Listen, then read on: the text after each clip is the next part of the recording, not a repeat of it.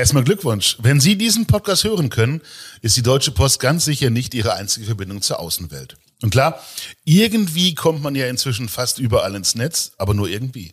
Schnelles Internet ist in Deutschland ja noch immer nicht selbstverständlich. Und genau deshalb gibt's unseren neuen Podcast. Welcome to Neuland. Grüße gehen raus an Angela Merkel für dieses wunderbare Wort.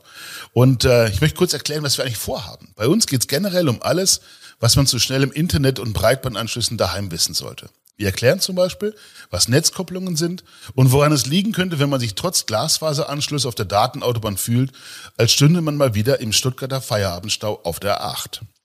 Dass es dafür einen echten Experten braucht, logisch. Und genau dafür ist Felix Stiegeler mit am Start, Gründer und Geschäftsführer der Stiegeler Internet Service GmbH aus Schönau im Schwarzwald. Hallo Felix, schön, dass du Zeit hast. Hallo, danke für die Einladung.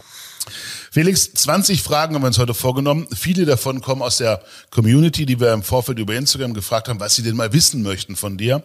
Bevor wir aber damit starten, wer bist du? Was muss man über dich wissen und wie kommt man dazu, als junger Mensch nicht Pilot zu werden oder Lokomotivführer, sondern zu sagen, ich mache irgendwas mit Internet? Ja, angefangen hat's ja mal mit Verkauf von PC-Spielen auf dem Schulhof. Das kann ich sogar nachvollziehen. Wie alt bist du? Waren die noch auf Datenträger, auf Kassette, auf Floppy Nein, Disk nein, nein, oder? nein, ich bin schon noch mit der dreieinhalb Zoll Diskette groß geworden. Na immerhin. Ja, die CD-ROM wurde so langsam eingeführt. Ich war 15 Jahre alt. Es hat mich genervt, dass alle mich gefragt haben, ob ich ihren PC reparieren kann. Und dann habe ich mich entschieden, ich mache mich jetzt selbstständig und nehme dafür Geld. Und ich kann meinem PC noch die Mehrwertsteuer absetzen. Ja, aber pardon, wenn du jetzt, ich meine, es ist ja verjährt, wir können ja offen drüber reden, aber wenn du Spiele auf dem Schulhof vertickt hast, das war ja schwarz. Nein, nein, nein, nein. Ich habe das Gewerbe offiziell angemeldet für meine Okay. Mutter. Wir haben die Spiele offiziell bei der Distribution eingekauft. Ich habe das waren Originalspiele, die ich verkauft habe, keine Raubkopien. Okay, okay. Alles von Anfang an ganz legal und ordentlich angemeldet und versteuert. Siehst du, das unterscheidet uns beiden. Deswegen bist du heute erfolgreicher Unternehmer und ich darf die Fragen stellen. Ähm, von daher aber mal unter uns. Bist du ein Nerd? Also Nerd ist für mich kein Schimpfwort, sondern eigentlich eine Form von Anerkennung. Ja, ist für mich auch kein Also, Schimpfwort. als ich, ja, ich bin vielleicht ein atypischer Nerd. Als ich Informatik studiert habe, war, ich erinnere mich noch dran, am ersten Tag an der Uni, ich war der bestangezogenste Mann im Raum, inklusive Professor. aber, ja, ich liebe es, mich in Technik reinzuknien und ich kann da auch abtauchen drin. Das macht mir schon nach wie vor extremen Spaß. Und hast du dafür noch richtig Zeit dann auch? Oder bist du als Geschäftsführer eigentlich eher mit, ja, ich sag mal, Kundengesprächen, Bankgesprächen, ich weiß es nicht, Investorentreffen, solchen Sachen beschäftigt? Es wird leider immer weniger, die Zeit. Aber ich versuche sie mir immer noch zu nehmen. Ich versuche immer noch vorne dran zu bleiben an der Technik. Ich leite nach wie vor die Technik selber. Ich versuche auch regelmäßig mal nach Frankfurt zum D6-Knoten zum Beispiel selbst zu gehen. Um Zum einfach was Knoten? Zum D6-Knoten, der weltweit größte Internet-Austauschknoten. Also Frankfurt ist ja mit unter anderem, also nee, der größte ist in Sao Paulo, aber Frankfurt ist der zweitgrößte Austauschknoten der Welt. Und der D6 organisiert das, wie Firmen untereinander Daten austauschen können. Wie muss ich mir so einen DCX-Knoten vorstellen? Ist es Wie? einfach ein riesen Rechenzentrum oder Nein. ein riesen Knoll von Leitungen? Letzteres. Einfach Okay. ein riesengroßer Switch, der verwaltet wird, wo die Firmen sich einstecken können, einen Port mieten können und dann untereinander Daten austauschen können. Und der D6 organisiert das. Mein größter Switch hat, ich glaube, 64 Anschlüsse. Wie groß ist der DCX? Das sind mehrere Switche auf mehrere Rechenzentren verteilt mit mehreren hundert Ports. Und wenn man jetzt da vorstellt, ist das so groß wie eine Garage, so groß wie ein Haus? Gib uns mal eine, eine Vorstellung davon. Aber der ist schon, so ein großer Switch ist schon so 1,50 hoch und 50, 60 Zentimeter breit. Ich so ein liebe Kühlschrank. Das, ich liebe das ja, wenn man im Podcast mit den Händen zeigt, wie breit es ist. Ja, ich muss es mir gerade selber vorstellen, wie viele Zentimeter das, das sind. Ja, ja, alles gut. Zum Glück haben wir das ja auf Video auch. Ähm, wie muss ich mir aber jetzt eure Firma vorstellen? Seid ihr sowas wie die Telekom nur ohne Aktien und mit sympathischeren Farben? Oder was genau macht Stiegeler Internet Service? Ja, wir haben vorhin kurz drüber gesprochen, wie es anfing. Ich habe gesagt, mit PC-Spielen, irgendwann kam ein Bürgermeister zu mir und gesagt, wir haben kein Internet. Kann man da was machen? Dann dachte ich, ja klar, können wir ein WLAN-Netz bauen, ein kleines Funknetz. Wir haben dann schnell gemerkt, das Thema ist super spannend, aber es ist die falsche Technologie. Und dann haben wir uns von dem IT-Dienstleistungen für mittelständische Unternehmen zur Telekommunikation entwickelt. Okay. Und ja, wir machen eigentlich das Gleiche wie die Deutsche Telekom, das sind die gleichen Kernprodukte. Nur liegt natürlich unser Fokus auf dem ländlichen Raum, auf unserer Heimat, die Region mit schnellem Internet zu Also versorgen. kleinere Gemeinden. Kleinere. Gemeinden und eben nicht Innenstadt Stuttgart, Freiburg. Wer war dieser erste Bürgermeister, der damals zu dir kam? Das war der Bürgermeister von Wien, beziehungsweise war nicht der Bürgermeister, war der Stellvertreter, das war der äh, Walter Falker, der zu uns kam, das war der Ortspolizist in Schönau. Und der hat mich damals darauf angesprochen, weil er gewusst hat, wir können sowas machen und dann haben wir uns das Thema eben reingefuchst. Und Netzwerktechnik war schon immer meine Leidenschaft. Okay. Kommt ihr denn jetzt zu den anderen Sachen überhaupt noch oder seid ihr eigentlich nur noch wirklich so ein Infrastrukturbauer? Wir machen nur noch Telekommunikation. Also wir haben die IT-Dienstleistungen vor drei Jahren abgegeben. Okay. Passend dazu, aber schon halbe beantwortet, ist hier die erste Frage aus der Community. Ähm, da fragt jemand, wie kamst du auf die Idee, dich in dieser Branche selbstständig zu machen? Haben wir beantwortet, ne? Schulhof. Es war einfach der Reiz der Technologie. Du wolltest beim Hausmeister den Kakao nicht mal anschreiben lassen, sondern hast gesagt, komm, ich Genau. mein eigenes Geld. Also das war der erste Schritt und die Telekommunikation war einfach der Reiz der Technologie. Und halt zur richtigen Zeit am richtigen Ort gewesen. Was ist der Reiz dieser Technologie? Jetzt musst du mir mal, also weißt du, ich bin gar kein Nerd, ja. Ich bin, meine Welt sind, weiß ich nicht, Farben, Worte, Formulierungen, solche Sachen und so weiter und so fort. Da freue ich mich drüber, ja. Aber ganz ehrlich, Internet ist ja für viele Menschen, die sagen so, oh, solange es funktioniert, frag mich nicht warum. Also mich fasziniert es einfach, Daten von Basel nach Frankfurt mit 100 Gigabit übertragen zu können. Das finde ich einfach, sowas ist finde ich faszinierend, ja, einfach kilometerweise Glasfaserstrecken zu haben, die man selber mit Licht beschaltet, beleuchtet und dann Daten drauf gibt und auch mit den großen, mit einer Netflix, mit einer Amazon Netzkoppelungen zu bauen, Daten auszutauschen und die dann zum Endkunden zu transportieren. Und ja, eine der größten Herausforderungen für uns sind die Spiele des FC Bayern bei Amazon Prime. Die Spiele ist FC Bayern, weil da Ja, nicht, weil das Spiel so schnell ist, sondern weil so viele Menschen zugucken. Ja klar, oder? weil Prime hat fast jeder. Ja. Das ist deutlich verbreiteter wie jetzt die anderen Streaming-Anbieter. Und ich erinnere mich daran, als Amazon Prime, die ja die Champions League mittlerweile exklusiv übertragen, das erste Spiel von Bayern gegen Barcelona übertragen hat, habe ich in der Technikbesprechung gesagt, Leute, heute Abend Bayern, Barcelona, ihr sitzt bitte am Rechner. das hat mich ausgelacht. Das hat aber Begeisterung verursacht. Ja, der Bayern-Fan wieder, klar. und um 2045 ging das Spiel los und um 20 Uhr ging der Shitstorm im internen Firmenchat los. Ja, der Chef wieder. Was hat er sich dabei wieder gedacht? Und bei 2040 wurden sie dann langsam nervös und bei 2045 haben sie geschwitzt, weil wir hatten den 2,5-fachen Traffic eines normalen Tages. Das ist der Bayern-Faktor.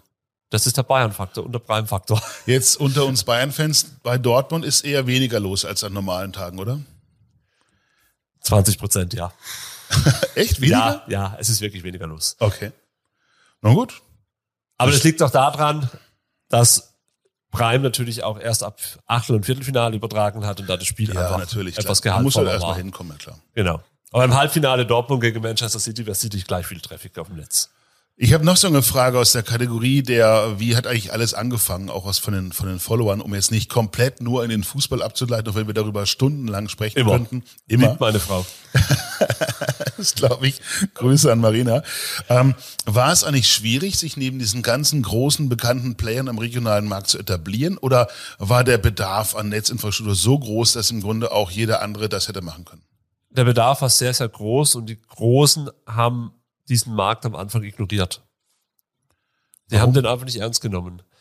Naja, Weil es sich nicht genug gelohnt hat? Ja, beziehungsweise weil er auch kompliziert war, weil natürlich die Großen sich in den großen Städten mit den Preisen bekriegt haben und mit diesen Preisen war es dann einfach nicht möglich, auf dem Land auszubauen.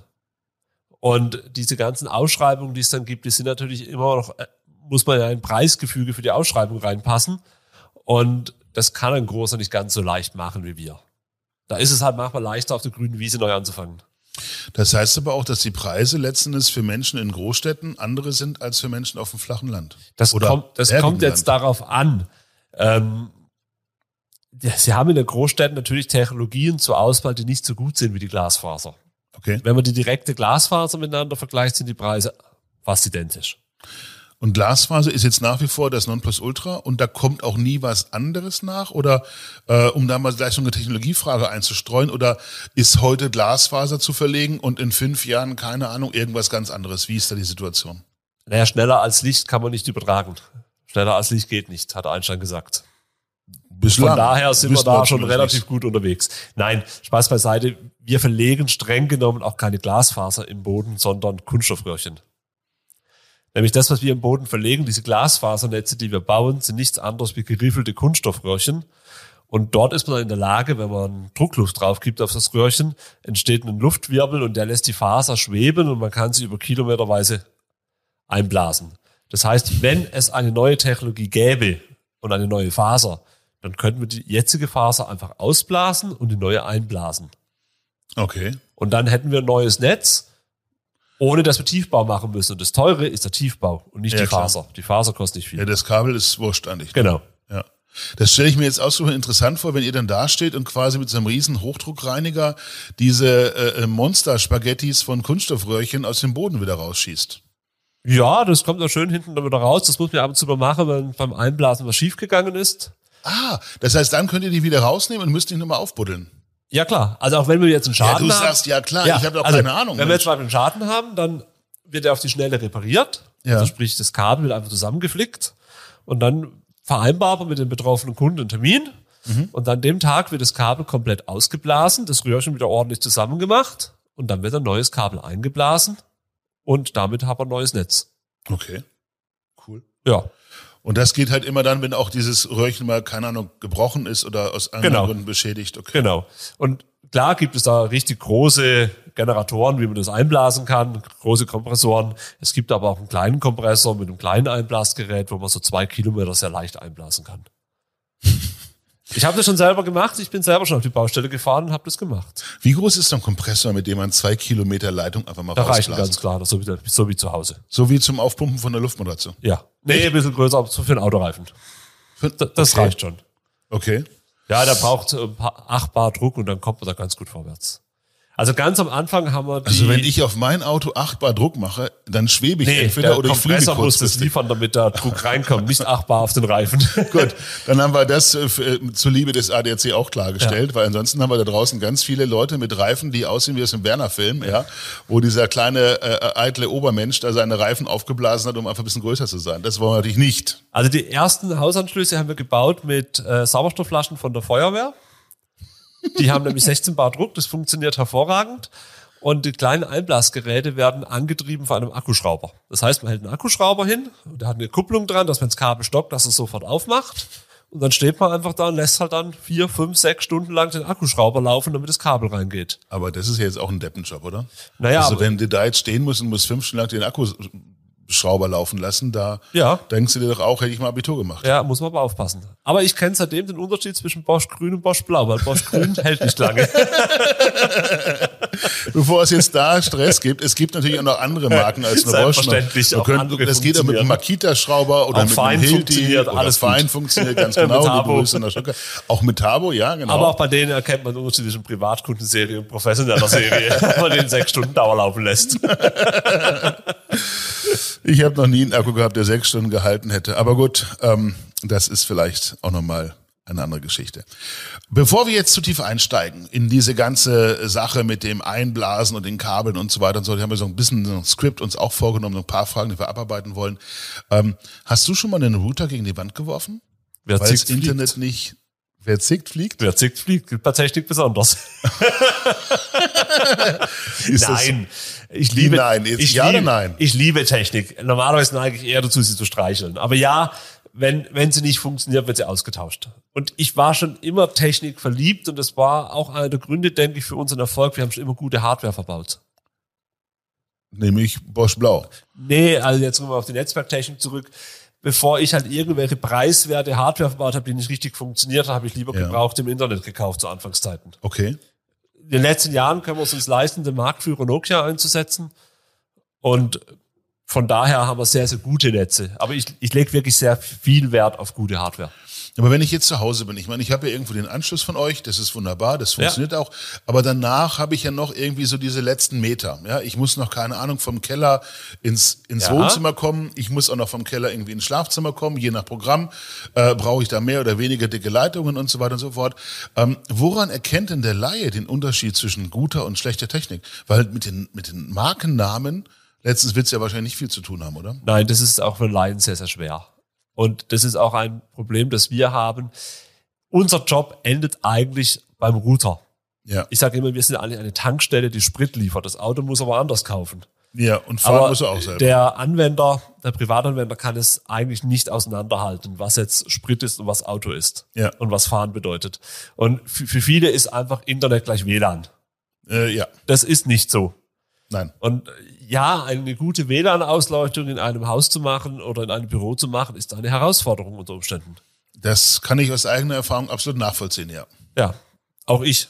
Auch in unserem Haus Das wir das Problem- nachvollziehen. Das Problem ist auch, weißt du, wenn du jetzt einen 17-jährigen Teenager zu Hause hast, dann wird er dafür sorgen, dass, er- dass die WLAN-Ausleuchtung in seinem Zimmer herausragend ist. Ja, Ja. Aber wehe, du kommst mal in den Bereich, in dem sich die Erwachsenen aufhalten, ja, da ist so zappenduster, ja, unglaublich. Und egal, was du machst, es wird immer so sein, dass der 17-Jährige einfach einen Schritt voraus ist.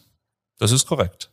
Also unser Haus, wir haben jetzt keine 17-jährigen Kinder, aber ist natürlich entsprechend gut mit WLAN ausgeleuchtet. Aber auch da hatte ich meine Hürden und Fallen. Okay. Also ich habe zum Beispiel bei uns zu Hause mir die Prämisse gegeben, naja, wir haben einen Gigabit-Anschluss Glasfaser, natürlich von uns. Und das sollte auch ankommen. Und habe dann wirklich sehr, sehr gute WLAN-Geräte verbaut. Ich gebe zu, ich bin einmal durchs Lager gelaufen, habe geguckt, was da ist. Also so sieht kein Privathaushalt ist- aus. ja, ist- ja, ist Aber klar, ja, ist klar. wir hatten zu Hause 56 Megabit über WLAN. Fand ich sehr, sehr gut. Was ist normal bei den meisten Menschen? Wenn 100 Viel weniger. ankommt, kann man zufrieden sein. Okay. So, jetzt haben wir halt ein paar neue Musikboxen für den Fernseher aufgestellt. Jetzt kommen noch 200 Megabit an. Oh. Weil die Funkboxen belegen natürlich Frequenzen. Ah. Und das sieht man jetzt einfach in einem ganz einfachen Beispiel. Ich habe nur noch ein Drittel der Leistung, weil ich zwei Geräte hinzugeschalten habe. Und wenn ich mir die Liste in meinem Router so durchschaue, wie viele Endgeräte wir zu Hause im Haushalt haben, die WLAN nutzen und die alle auf dieses Gesamtgefüge Einfluss haben, dann verstehe ich schon, warum es für einen Privatanwender komplex ist. Und der es halt nicht versteht, warum es die Funkbox auf einmal, wenn der Fernseher läuft, Bandbreite abzieht. Und was kann man dann dagegen? Und was kann man dagegen tun? Ähm, einfach eine bessere Ausleuchtung bauen oder einfach sagen, okay, bestimmte Geräte müssen halt auch manchmal vom Netz. Also grundsätzlich ist das beste WLAN-Verbindung das LAN-Kabel. Es geht halt einfach nicht alles in voller Geschwindigkeit per WLAN. Das ist einfach so. Es ist, das sind einfach technische Grenzen gesetzt. Also sprich, was man anschließen kann, anschließen. Punkt. ja. Was Okay. man ans, ans LAN anschließen kann, wir ans LAN anschließen, dann hat man einfach, dann ist man safe. Ja. Bei WLAN habe ich einfach technische Grenzen. Es gibt halt nur eine gewisse Anzahl an Frequenzbänder und wenn ich die halt belege, belege ich sie, dann Ja. sind sie nicht mehr frei. Und kann man daheim auch messen, wie schnell sein WLAN ist, außer dass man stellt, dass man halt feststellt, oh je, es ruckelt alles, ich kann mir kein einziges Netflix-Video auf dem Handy anschauen und so weiter und so fort. Es gibt dafür Tools, auch von, von den Herstellern. Ich meine, Deutschland ist eigentlich ein Fritzbox-Land. Die meisten haben eine Fritzbox zu Hause. Und da gibt es ein entsprechendes Tool vom Hersteller, wie man sich das anschauen kann, wie man es messen kann. Aber um es richtig gut zu messen, brauche ich professionelles Equipment. Und das ist für einen Haushalt nicht machbar. Jetzt haben wir im Grunde die nächste Frage schon beantwortet. Hier gab es aus der Community die Sache, ähm, dass jemand gesagt hat, ich habe doch schon Glasfaser im Haus und trotzdem noch schlechtes Internet. Er meint wahrscheinlich schlechtes WLAN, so Genau. genau. mal aus. Oder er hat vielleicht doch einen Knick in der Leitung, dann müssten wir zum Auch das ist möglich. Auch das ist möglich. Nee, Ähm, nicht, nicht ein Knick in der Leitung beim Glasfaser, das merkt man relativ schnell, das geht oder geht nicht. ah, also es Ja, gibt das, langsames Nein, das, das gibt das gibt's da nicht. eigentlich nicht. Okay. Ähm, meistens ist einfach auch die LAN-Kabel im Haus drin einfach falsch angeschlossen. Nebensprechen drauf, solche Sachen. Okay. Alles klar. Ähm, und was kann man dann tun? Kann man sich bei euch irgendwie melden dazu? Kann man den, den Service anrufen oder sagst du, uh, ich Also habe da nur 250 Mitarbeiter, die sind jetzt schon überfordert? Nein, wir unterstützen das schon und versuchen zu unterstützen. Aber eigentlich ist das keine Telekommunikationsaufgabe, sondern hier sind wir jetzt wieder im IT-Bereich. Okay. Das heißt, das müsste eigentlich ein gutes IT-Haus machen, das jetzt anschauen. Wir unterstützen die, keine Frage, wir machen das gerne, aber es ist nicht unser Fokusgeschäft. Okay. Wenn wir schon dabei sind, so mit so ein paar Mythen auch aufzuräumen, können wir vielleicht gleich weitermachen. Hier habe ich jemanden, der hat uns geschrieben, alle Internet-Service-Provider sind aus meiner Sicht schlecht. Was bitte ist daran so schwer, einen Internetanschluss heutzutage bereitzustellen? Nun, die Frage stelle ich doch einfach mal dir. Ja. Jetzt muss man anschauen, was ist denn wirklich schlecht? Also, wir müssen jetzt einfach mal die Technologien unterscheiden. Wenn ich jetzt unsere Glasfaseranschlüsse nehme, dann haben wir eigentlich keine Probleme mit dem Anschluss selber. Also, wenn der Anschluss mal läuft, lag das doch nie an uns, wenn der Kunde Probleme hatte. Noch nie, nie. Nie. Nie, Okay. Sondern Das heißt, wie viel eurer, wie viel Prozent eurer Kunden sind mit Glasfaser wirklich wunschlos glücklich? Alle? alle, die Glasfaser haben, ja. Das Okay. kann man so sagen. Weil bei Glasfaser gibt's die Probleme nicht. Ja, die Probleme beginnen meistens nach dem Übergabepunkt im Haus drin, wie besagte Probleme. Ich kenne da auch Menschen, die haben das Problem nicht an der Tankstelle, sondern wenn sie dann fahren und vor allem, wenn sie rückwärts einparken müssen. Also von daher, ich kann es nachvollziehen mit diesem Genau. Tankstellenbeispiel, verstehe ich's. Genau. Jetzt kann man zu, zu den DSL-Kunden, also die, die Kupferleitung noch nutzen von der Deutschen Telekom, die wir anmieten können. Ja. Da ist es natürlich so, dieses Kabel kann 50, 60 Jahre alt sein. Das kann mit Papier isoliert sein und so weiter. Da weiß man nicht, wie gut ist die Leitung zum Endkunden. Und da kann es zu Problemen kommen, da ist man einfach machtlos. Okay. Aber ihr baut nur Glasfaser ein, ne? Also Ja, nur wir haben früher auch. DSL gebaut. Also wir Früher. haben, unsere Kunden sind 70 Prozent Glasfaser, 30 Prozent DSL. Okay. Aber die 30 Prozent DSL-Kunden machen im Helpdesk deutlich mehr Aufwand als die Glasfaserkunden, ganz klar. Okay. Aber was nicht auch ein Problem ist, auch die Rufnummermitnahme zum Beispiel. Der Deutsche hängt das ja an der Festnetznummer. Ja, klar, wenn ich immer einmal eine elfstellige Nummer eingeprägt habe, dann will ich nie wieder eine andere. Ja. Ja. Und im, Warum im hat Barack Obama Raum, Passwort als Passwort gehabt? ja, im englischen Raum, äh, im, Deutsch, im, im ländlichen Raum haben wir natürlich auch dreistellige und vierstellige Nummern noch und die sind natürlich heilig. Weißt du eigentlich, dass in Zürich man den Wert eines Autos nach dem Kennzeichen bemisst? Ja, das weiß ich. Ja, und die also- Eins hat meistens der Polizeipräsident. Ja, aber schon eine vierstellige Nummer ist eine fünfstellige Summe Franken wert. ja, klar, weil die wird ja mit dem, äh, wird ja vererbt und das zeigt Vererbt und einfach. versteigert. Du ja. kannst wirklich Kennzeichen auf Ebay ersteigern. Ja, manchmal hängt noch ein Golf mit dran oder sowas, aber tatsächlich ist die Nummer je kleiner, je feiner, Ja, je niedriger die Nummer, desto wohlhabender war früher die Familie, sich ein Auto leisten zu können. Weil sie eher das Auto halt hatte. Aber das gibt's jetzt bei euch nicht. Also ihr habt jetzt keinen irgendwie so einen, so einen gebrauchten Nummernmarkt Nein, oder sowas, nein, wo nein. ich jetzt eine 222 bekommen könnte. nein, das ja, schon nicht. schön. Ne? Ja, aber das gibt's nicht. Offenburg 0781 222. Ja, das gibt's nicht. Und die dreistelligen, wenn sie mal weg sind, sind sie auch weg. Die belegen natürlich ganze Rufnummernblöcke. Aber diese Portierung ist einfach ein Prozess, der ablaufen muss. Und früher haben wir da ein paar nicht ganz so sauber gearbeitet. Da kommt Okay. auch dieser der Ruf her, dass man dann tagelang offline war. Das passiert heute eigentlich nicht mehr. Es kommt auch mal noch vor, klar, wir will nicht ausschließen, aber die Masse ist es nicht. Was heißt eigentlich, welche Chance habe ich, dass ich ein paar Tage offline bin und vielleicht sage, okay, ich schreibe doch wieder Briefe? Bei der Glasfaser sehr gering. Weil bei der Glasfaser haben wir Zugriff auf die Leitung. Das heißt, da können wir dich immer online nehmen. Bei DSL sieht's anders aus. Da müssen ja ein paar Sachen zusammenspielen, weil der alte Anbieter muss die Leitung mir übergeben, inklusive der Rufnummermitnahme zum gleichen Zeitpunkt. Okay. Und wenn da was schief geht, kann es sein, ich komme nicht an die Kupferleitung dran, dann kann ich nicht versorgen. Da bin ich nicht ganz so frei. Bei Glasfaser ist es kein Problem, da kann ich ja immer schalten. Die gehört mir selber, da kann ich hinfahren. Also ein bisschen Abenteuer ist es immer noch. Halten wir es mal so fest. Wenn wir über Breitbandausbau sprechen, müssen wir ja auch über Geld sprechen. In den Medien war jetzt die Rede davon, es gibt keine Förderung mehr. Stimmt das oder ist es falsch? Also der Topf war 2022 leer, aber der wird dieses Jahr wieder gefüllt. Also es gibt schon noch Geld. Wird wieder gefüllt, heißt ist noch nicht gefüllt oder wird bald gefüllt? Also ich kenne mich jetzt mit den Fördertöpfen nicht ganz so gut aus, weil die Förderung bekommen nur Landkreise und Gemeinden, also nicht private Firmen. Ich weiß nur für uns, dass die KfW auch Breitbandmodelle hat, also Kriterien für Wiederaufbau und die sind wieder offen. Da gibt's wieder Geld. Okay. Ähm, und was muss ich jetzt rechnen als Hausbesitzer, wenn ich jetzt so in den Bereich Glasfaserausbau kommen möchte? Also für den Hausbesitzer ist es so, dass der Anschluss irgendwo bei uns zwischen 500 Euro und 2000 Euro kostet. Also 500 Euro, wenn Sie in der Vorvermarktung dabei sind, 2000 Euro, wenn der Hausbesitzer sich nur den Anschluss legen lässt, mit uns keinen weiteren Vertrag abschließt. Ah, okay. So, die meisten liegen zwischen 500 und 1000 Euro. Auf unserer Seite liegt so ein Anschluss, diese 500 und 1000 Euro schon abgezogen, irgendwo zwischen 4 und 5000 Euro Wow. im Bau. Ich habe jetzt mal ganz kurz mitgerechnet, 500 bis 1000 Euro, viel Geld für jeden Kunden auf jeden Fall, aber bei euch 4 bis 5000 Euro. Ähm, wie macht ihr das? Ich meine, äh, wenn ihr jetzt für jeden Anschluss mehr Geld ausgibt, als ihr bekommt, seid ihr irgendwann ein Fall für Sozialamt. Ja, man muss einfach auf mehrere Jahre rechnen und das auf mehrere Jahre sehen. Aber ganz klar, bei 4.000, 5.000 Euro kann man sich schon ausrechnen, dass beim Durchschnittspreis von brutto 45 Euro im Monat man ein paar Jahre benötigt, bis der Anschluss sich refinanziert hat. Und Zehn Jahre Minimum, oder? genau. Und wir kalkulieren sowas auf 20 Jahre, so wird es auch abgeschrieben. Okay. Na gut, nach 20 Jahren bleibt sogar was über. Das ist ja nicht schlecht. Dennoch würden wir diesen Podcast nicht machen, wenn in Sachen Glasfaser und Internet in Baden-Württemberg alles tippitoppi wäre, alles supi. Wie siehst du dir denn die Situation insgesamt? Ja, da muss man vorne anfangen mit erklären. Also das finde ich ja schön, wie du erstmal Luft geholt ja, hast, ja, dich gewappnet hast. Also muss, muss jetzt mir einmal kurz strukturieren. Also wenn ich. Breitbandversorgung mache, muss Ja. ich zwei Probleme lösen. Ich muss Bandbreite in den Ort bringen Ja, und ich muss die Bandbreite im Ort verteilen. Ja, In Ort bringen mache ich über eine sogenannte Backbone-Leitung, also die Hauptschlagader des Netzes. Und im Ort verteilen kann ich es per DSL machen, also sprich Kupferleitung anmieten oder bestenfalls über Glasfaser. Das Problem ist meistens schon gewesen, in Ort reinbringen. Weil wenn ich nichts zum Verteilen habe, kann ich nichts verteilen. Und gerade bei den Schwarzwalddörfern war halt oft das Problem, es war halt einfach nichts da. Und rede gab keinen Blackbone auch. gab, gab, gab, gab kein Backbone.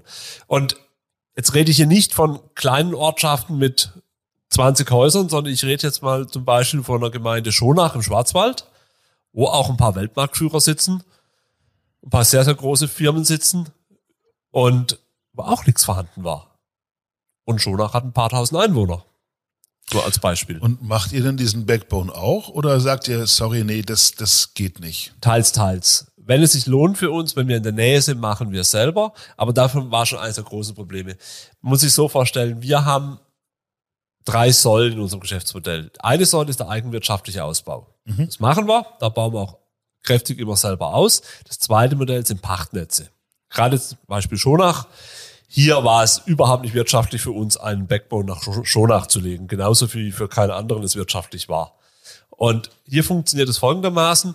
Wenn eine Gemeinde unterversorgt ist, muss sie einfach Marktversagen nachweisen. Das macht sie, indem sie einfach hingeht und alle örtlichen regionalen Betreiber anschreibt und überregionalen. Und wenn keiner sagt, dass er die nächsten drei Jahre ausbauen möchte, besteht ein Marktversagen. Und dann kann sie Zuschüsse beantragen. Okay. So, und das, die Gemeinden organisieren sich entweder selber oder schließen sich mit anderen zusammen oder bilden Zweckverbände mit den Landkreisen komplett zusammen. Und jetzt nehmen wir das Beispiel Schonach. Schonach baut der Zweckverband Schwarzwald-Baar aus, wo alle Gemeinden vom Landkreis Mitglied sind und der Landkreis selber auch.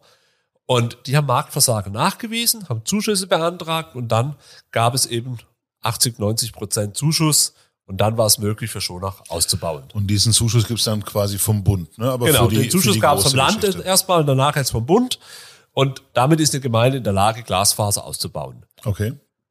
Gut, das ist jetzt die Sicht des Bürgermeisters. Wenn ich jetzt aber als, als Mensch, als Anwohner, als Unternehmer oder wie auch immer, da sage ich, ich habe das Problem, gehe ich erstmal zum Rathaus ne? und sage, du Kollege, ich möchte auch gerne gucken, wie die Bayern Barcelona verprügeln. Genau. Es ist, es ist mittlerweile halt auch ein Standortvorteil, ob man Glasfaser hat. Es erzählen uns auch Es die ja Bürgermeister. Vorteil, es ist ja eine zwingende Notwendigkeit. Ja, klar. Also Glasfaser oder überhaupt Datenanschluss zu haben, ist doch genau wie Strom oder Wasser. Also da diskutieren wir doch nicht drüber. Vor fünf Jahren hat ein Bürgermeister mal zu mir gesagt, Herr Stieler, früher bin ich immer gefragt worden nach einem Gewerbesteuersatz, wenn Firmen sich ansiedeln wollten. Ja.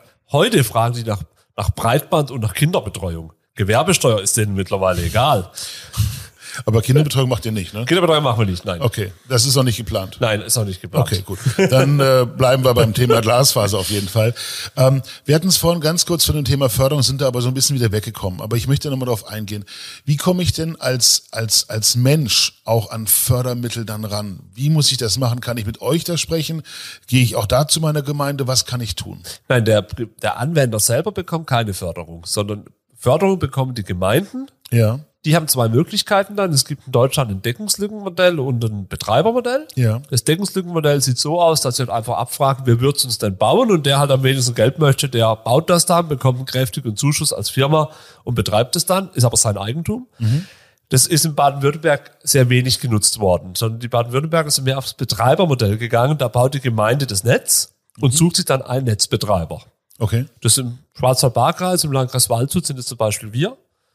Und das hat den Vorteil, dass die Gemeinde Eigentümer des Netzes bleibt und natürlich auch damit in der Hand hat, dass der Betreiber immer die neueste Technologie verbaut. Okay. Und der Bürger bekommt dann den Anschluss in der Bundesförderung halt für wenig Geld, meistens umsonst. Dass Okay. wirklich kostenlos gebaut wird. Na cool.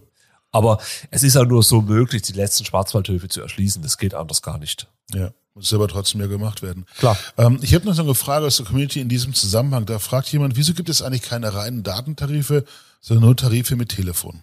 Weil Telefonie nach wie vor extrem genutzt wird und nachgefragt wird. Es hat doch jeder ein Handy.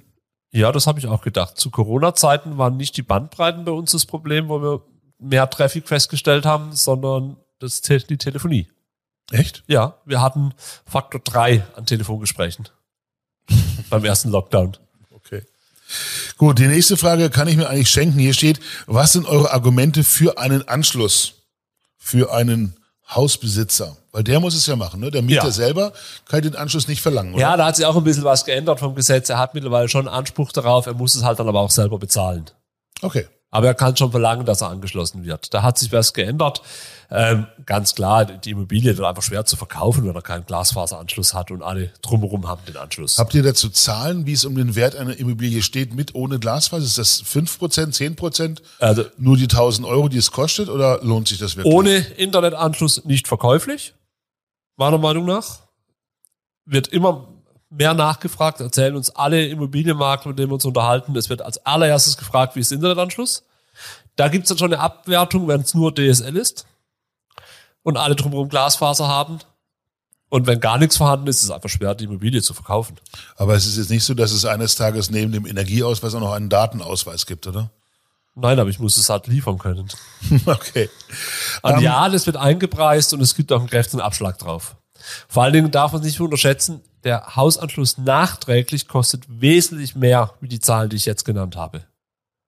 Das geht, okay, da sind wir bei diesem Thema, dass alle mitmachen und so weiter und so. Da würde ich vielleicht nachher nochmal ganz kurz drauf, zu, drauf, drauf eingehen. Ähm, würde aber vielleicht nochmal so ein bisschen bei der Frage bleiben, wie sieht eigentlich so ein Projektablauf aus Sicht eines Hauseigentümers aus? Ähm, und auch da fangen wir mit der ganz einfachsten Frage an. Wie groß ist das Loch im Garten? Das ist relativ klein. Wenn er Glück hat, in den meisten Fällen genügt eine Erdrakete. Das heißt, der Eine Erdrakete? Ja, der Das musst du uns genau Das- erklären. In Zeiten des, des Russlandkriegs Ja, ja. Äh, hat man vor Erdraketen ja auch mehr explodiert Angst. nichts, keine Sorge. Okay. Nein, im Prinzip drückt die Erdrakete, ist einfach ein Stab, ein wo man Bohrer. reindrückt, wo unterirdisch von der Straße durchgedrückt wird bis zu einem Kopfloch an der Hauswand. Das heißt, ich muss den Garten gar nicht öffnen. Okay. So, sollten jetzt da große Steine drin im Weg sein, dann kommt die Erdrakete nicht durch. Mhm. Dann muss man halt einen kleinen, schmalen Graben aufmachen. Und, Okay. Und wie weit könnt ihr diese Erdrakete durch meinen Garten schieben? und die gehen schon ein paar Meter. Aber die durchschnittliche Anzahl, also die durchschnittliche Entfernung liegt unter 10 Meter. Okay. Also das, Ja, ist, das ist kein ja aber- das ist- ja, ja, das das, ist ist machbar. Klar, die 200 Meter gepflasterte Hofeinfahrt gibt's auch, da muss man halt aufmachen. das kostet also halt ein bisschen mehr. Tatsächlicherweise, dafür hat es bei mir jetzt noch nicht gereicht. Ja, also hier sind glaube ich drei Meter. Ähm, aber auch die würden mir ja schon wehtun, wenn ich die komplett aufreißen lassen würde, weil Vegetation drauf ist und alles andere auch. Und das wird ja vielen anderen Menschen wahrscheinlich auch so gehen. Ja, eine gute Gartenbaufirma macht es auf, legt's rein, macht's wieder zu am gleichen Tag und man sieht hinterher fast nichts. Okay. Ihr kommt immer von der Straße her, oder? Ja. Es ist halt für uns sehr einfach, im öffentlichen Grund zu verlegen, weil da ist es gut geregelt. Okay. Und ihr wisst dann auch, wo jetzt Gasleitungen und Wasserleitungen und Stromleitungen sind. Also es ist nicht so, dass ich dann sagen muss, okay, jetzt habe ich zwar Daten, aber kein Wasser mehr. Wir wissen das eigentlich, ja. Du sagst wieder eigentlich. Ja, eigentlich. Es kam auch schon mal vor, dass ein Tiefbauer eine, eine ne? Gasleitung erwischt hat oder eine, eine Wasserleitung, logisch. Aber Dann wird die. Erdrakete richtig zur Rakete. Dann wird sie richtig zur Rakete, ja, da muss man aufpassen. Okay, aber nicht so oft. Nein, Einzelfälle. Wie groß ist das Loch, das ihr für euer Kabel in die Kellerwand bohrt? Wenige Zentimeter. Zwei, drei Zentimeter, nicht groß. Okay. Und das ist danach auch wieder richtig dicht. Also Genau, da läuft das wird einfach- irgendwie die Soße rein oder sowas, sondern Nein, nein, nein, das wird einfach gut abgedichtet und nach passiert nichts. Das ist wie die Einführung, die man auf das Telefon für den Strom, für Gas macht. Oft haben es auch die Häuser mittlerweile eine Mehrsparten-Einführung. Das heißt, da gibt es einfach was? schon Eine Ja, es gibt eine Einführung, wo man einfach alles, was ins Haus reinführt, reinlegen kann. Ah, da liegt also alle Strom drin, Leitungen liegt Telefon drin Ja, und, okay. und, und. Und den kann man da auch damit nutzen. Das ist da einfach vorgesehen drin. aber das ist ja jetzt eher ein Neubauthema wahrscheinlich. Genau, sowas, also ne? alles, was Okay. in den letzten 15 Jahren gebaut wurde. Es ist wahrscheinlich, dass man sowas hat. Jetzt wird es Leute geben, die sagen, na ja, ich kann ja erstmal gucken, wie es mit dem Internet beim Nachbarn so läuft und so und mich dann später immer noch entscheiden. Das hast du eben schon gesagt, ja, geht, aber dann wird es richtig teuer, oder? Ja, dann wird's richtig teuer. Also wir handhaben das so, wir bauen Nachzügler. Wir verlegen auch in den Straßen alles so, dass wir Häuser, an denen wir vorbeigraben, auch später anschließen können. Das ist nicht selbstverständlich, macht nicht jeder. Okay. Da kann auch ein Nein zurückkommen.